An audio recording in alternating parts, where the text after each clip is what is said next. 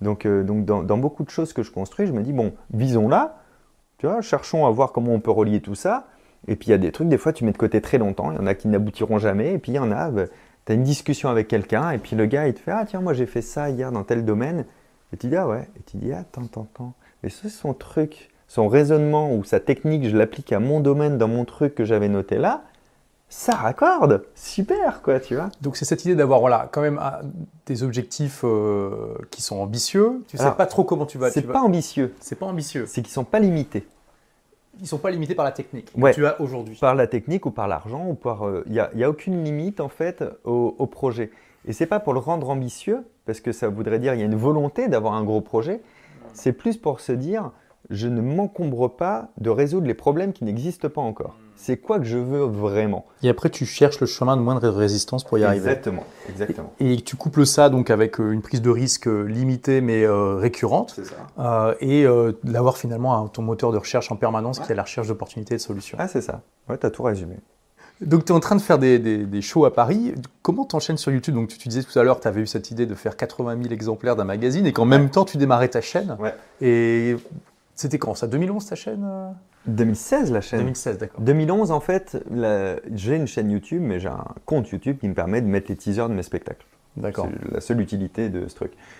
Le moment où je me lance sur YouTube d'ailleurs, pour la fun fact, je ne sais pas ce que c'est YouTube. J'ai pas compris le système des chaînes et tout. Pour moi, YouTube, c'est quand je dois manger vite fait de temps en temps que je suis tout seul, je sais qu'il y a un gars qui s'appelle Norman et un autre Cyprien, peut-être qu'ils ont fait une vidéo marrante que j'ai pas vue. Hmm. Tu vois, j'ai pas compris le principe de l'abonnement et tout. beaucoup à avoir commencé comme ça. C'est vrai.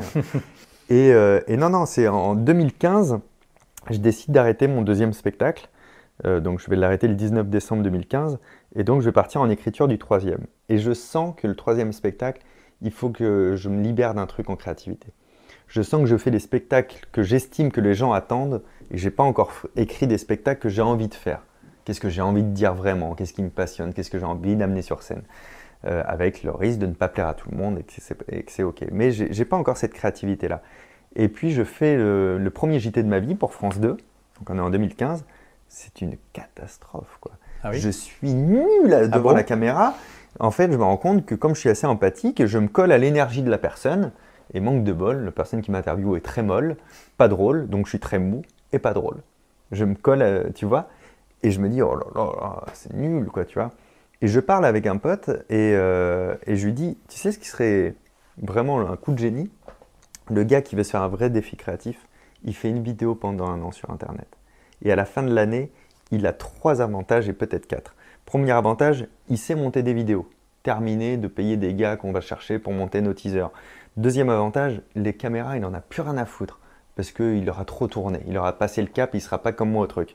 Euh, troisième avantage, il aura été dans le deep du créatif il aura vraiment trouvé les choses dont il a envie de parler parce qu'il est obligé tous les jours de, remettre euh, le, couvert. Et puis quatrième, peut-être avantage potentiel, il a peut-être créé un public en plus. Quoi. Il me dit Ah super, pourquoi tu le fais pas? Je j'ai pas le temps, faut pas exagérer. Imagine faire ça tous les jours et tout, hors de question. Hein. Moi j'ai le magazine, euh, j'ai la boîte que je viens de lancer, euh, j'ai le spectacle qui tourne bien, vraiment j'ai autre chose à faire. Sauf que l'idée, elle, se décolle pas. Je me dis C'est vraiment le meilleur conseil que je pourrais donner à quelqu'un à ce moment-là, c'est celui-là, quoi, tu vois. Et du coup, 1er janvier, je me lance. 2016. 2016. En plus, c'était pile dans le moment où l'algorithme adorait un contenu quotidien. La régularité, bah ouais. tout ça, c'est un, bah, tu vois, c'est un hasard. C'est encore une fois, donc je fais ça durant un mois. Euh, donc au bout d'un mois, c'était 30 vidéos, 31 vidéos. Euh, et donc tu, tu, tu, tournes et tu montes tout seul. Ouais tout tout seul. C'est intéressant parce que j'ai fait aussi trois défis comme ça, une vidéo par jour, euh, avec les mêmes bah avec les mêmes objectifs que toi, sauf que moi c'était plutôt en mode, ok, c'est mon équipe qui va monter. Au début, je faisais même pas de montage du tout. Mais c'est vrai que c'est extrêmement, euh, ça, forge quoi. Et euh, bah, en fait, le, la mécanique, c'est que j'ai cinq vidéos d'avance. Donc je pense qu'à partir du 10 janvier, j'ai zéro avance. je les ai déjà cramées. Ok. Et là, qu'est-ce que tu fais? Tu paniques un peu? bah, Je me dis, ok, lève-toi plus tôt déjà. Euh, c'est une année où j'ai très peu perdu de temps sur les réseaux sociaux, sur les machins. Tu te rends compte qu'en fait, euh, il y a beaucoup de temps gâché que j'ai été exploré et grappillé. Donc je me couchais pas plus tard, je me levais juste un petit peu plus tôt. Euh, et par contre, c'est l'année où j'ai le moins appris de choses entre guillemets. C'est-à-dire que en termes de lecture ou tout ça, je me suis reposé sur mes acquis. Là, par contre, j'ai assez peu de découvertes cette année-là, à part le monde de YouTube. Mais, euh, mais ça a été un, peu une année de jachère euh, en mode, bon, ben là, tout ce que j'ai engrangé de connaissances et d'expériences, je m'en sers cette année. Ce qui est un bon cycle à avoir aussi. C'était très agréable à faire, et puis c'était agréable de retrouver après la découverte l'année d'après. donc en général, le matin, je me réveillais, bras croisés dans le lit, et je me disais, tu te lèves pas tant que tu n'as pas ton idée de base. Donc je créais comme ça dans le lit. Des fois, je me rendormais un peu, je me réveillais, tu vois, je, fantasmais un peu la vidéo que je jouais. Ah, j'avais une idée. Je me levais, j'écrivais, je notais des points plus que du mot à mot, tu vois, tac, tac, tac, je faisais deux, trois recherches, deux, trois bricoles, je tournais, et ensuite je montais. Et une fois que c'était fait, la journée pouvait commencer. Ok, Donc c'était comme ça.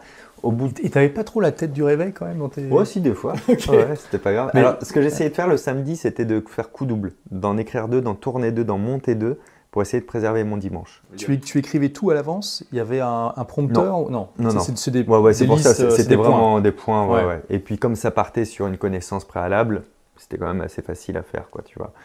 Euh, il y a très peu de vidéos que j'ai scriptées cette année-là, très très peu.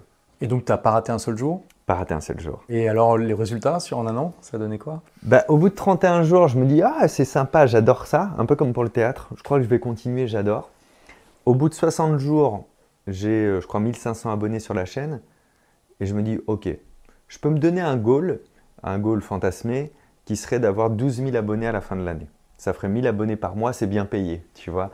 Et puis moi, je, à cette époque-là, je rationalise pas comme les chiffres de YouTube, je rationalise en, salle de spectacle. Et en linéaire plutôt qu'en exponentiel. Exactement. Hmm. Donc, euh, donc 12 euh, 000 personnes, pour moi, c'est le palais des sports, quoi. C'est super, quoi, tu vois. Si je... Hmm. Et donc, à la fin de l'année, ce sera 270 000 abonnés sur la chaîne. Euh, au 31 décembre, on bloque à 270 000. C'est une belle progression. Et c'est fou, quoi, tu vois. Il n'y a pas beaucoup de youtubeurs qui ont une progression si rapide. Hein. Ouais, c'était fou. Et, l'année d'après, un an encore après, on passe le million d'abonnés. Enfin, Mais là, tu n'étais plus à une vidéo par jour. J'étais plus à une vidéo par jour. C'est quand même beaucoup de travail. Bah, après, c'était marrant parce qu'après, j'en faisais 10 euh, à 12 par mois, tu vois. Et tout le monde disait, non, mais t'as un rythme. J'étais, j'ai un rythme. Quand tu sors d'une vidéo par jour, au début, quand tu fais une vidéo, tu la tournes, tu la montes, deux jours après, tu es là, euh, bon, faut que je fasse une vidéo, là, ça fait longtemps. Et, on en parlait avec Pierre Cross qui faisait euh, une vidéo juste du lundi au vendredi, lui à l'époque. Pierre Cross, on se connaît depuis longtemps par la scène à la base. Euh, et on se disait, lui et moi, c'est marrant. En vrai, pour la plupart de nos formats, c'est la loi de Laborie. Qu'on ait une journée ou une semaine pour la préparer, on y consacre à peu près autant de temps en fait, en hmm. réalité. Tu vois, c'est pas parce qu'on a une semaine qu'on met beaucoup plus d'écriture, beaucoup plus d'énergie en prépa, on fait autre chose que ça, mais on ne met pas beaucoup plus sur ce poste-là. Merci d'avoir écouté ce podcast. Si vous l'avez aimé, est-ce que je peux vous demander une petite faveur? Laissez un commentaire sur iTunes pour dire ce que vous appréciez dans le podcast tout simplement. Ça aidera d'autres rebelles intelligents comme vous à trouver le podcast et puis à être inspirés tous les jours ou presque par lui. Merci et à très vite pour de nouvelles aventures.